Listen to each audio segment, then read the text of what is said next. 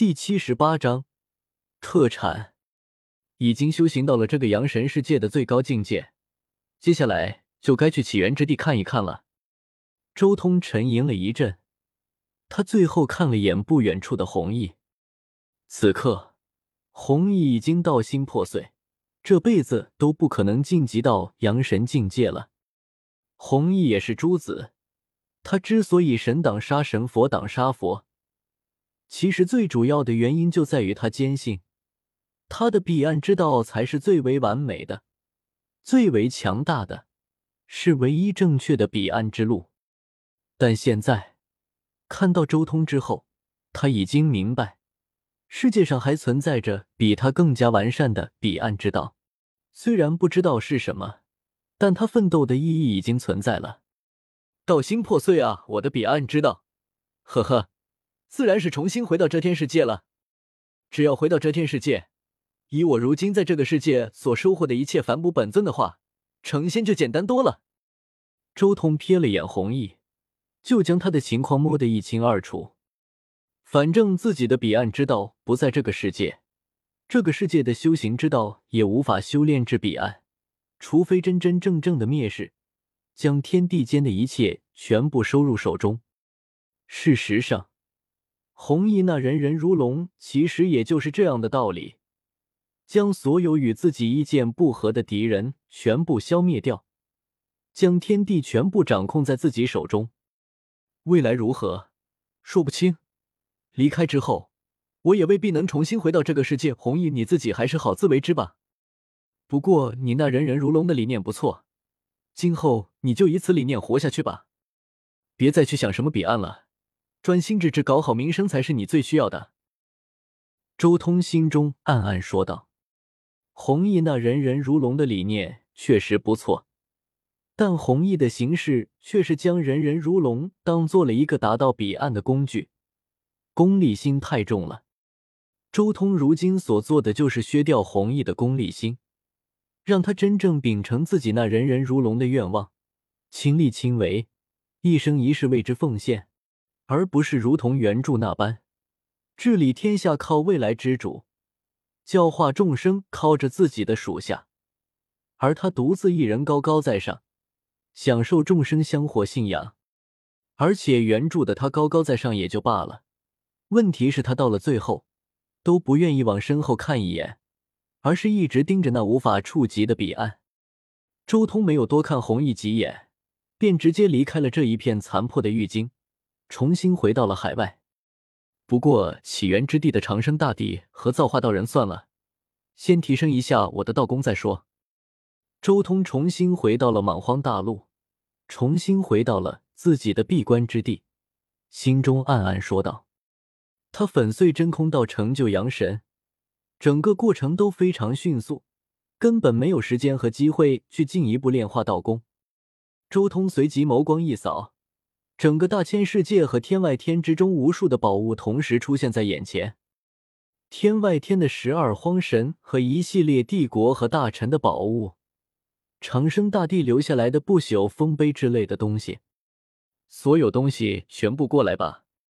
周通念头微微一动，顿时虚空中无尽的波纹扩散而出，紧接着这些宝物划破虚空，出现在了周通身边，随后。周通祭出道功，顿时整个道宫之中爆发出一股吞天噬地的气息，所有的宝物在顷刻间全部融入道宫之中。轰隆隆！刹那间，整个道宫开始震荡，一股股可怕的元气、真气疯狂的涌入道宫的每一个角落，将道宫之中每一个小千世界都填得满满的。被炼化的不仅仅只是那些宝物。还有长生大帝当初封印到不朽丰碑之中的那五大神王，也同样被炼化掉了。随着无数宝物被炼化，道宫之中的雷池也进一步凝练，整个雷池的体积都扩大了百万倍之多。很快，雷池上方就出现了十二万九千六百个通道，许许多多的雷霆破开虚空，沿着这些通道全部落入雷池之中。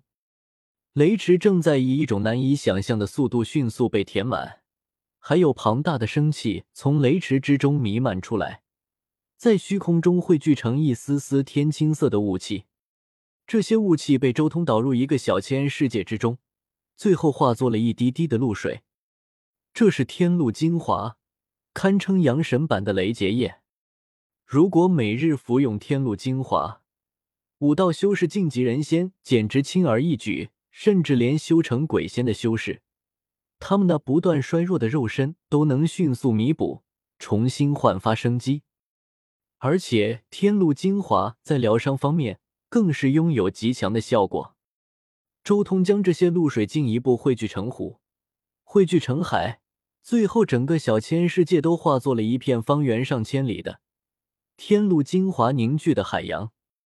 也不知道以后还能不能来这个世界，多带点特产回去。周通继续催动雷池，不断的汲取这个世界的雷霆，化作生机和造化，融入到道宫之中。天路精华在这过程中连续不断的产生，最后甚至直接融入了其他的好几片小千世界。整个道宫内部的生机和环境正在不断提升，同时。他再一次凝练了一大五色土，形成了上亿公顷的五色土农田，然后将自己的龙牙米全部种植了下去。之后，他催动道宫之中的真气，扭转时间，加快龙牙米的成熟速度。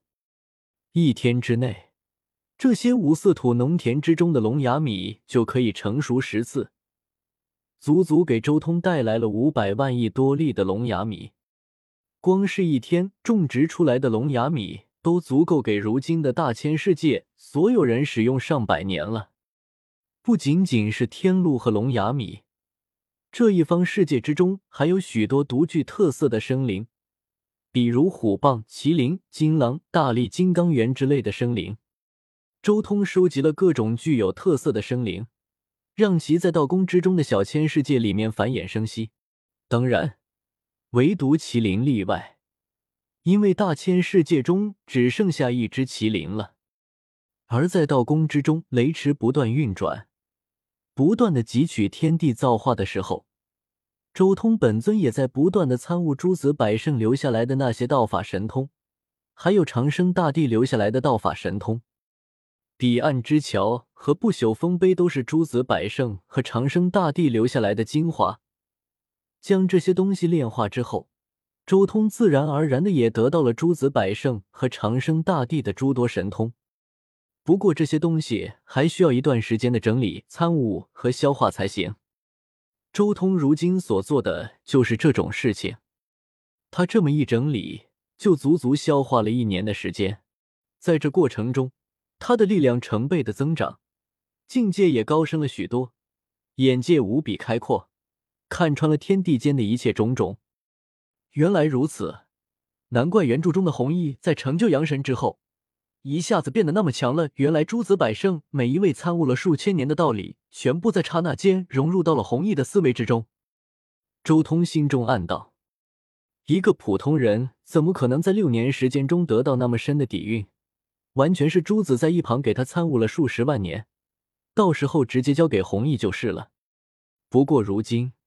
随着彼岸之桥以及不朽丰碑被周通炼化，这些底蕴也全部便宜了周通，令他在刚刚进入阳神和粉碎真空的时候，就达到了媲美长生大帝的层次。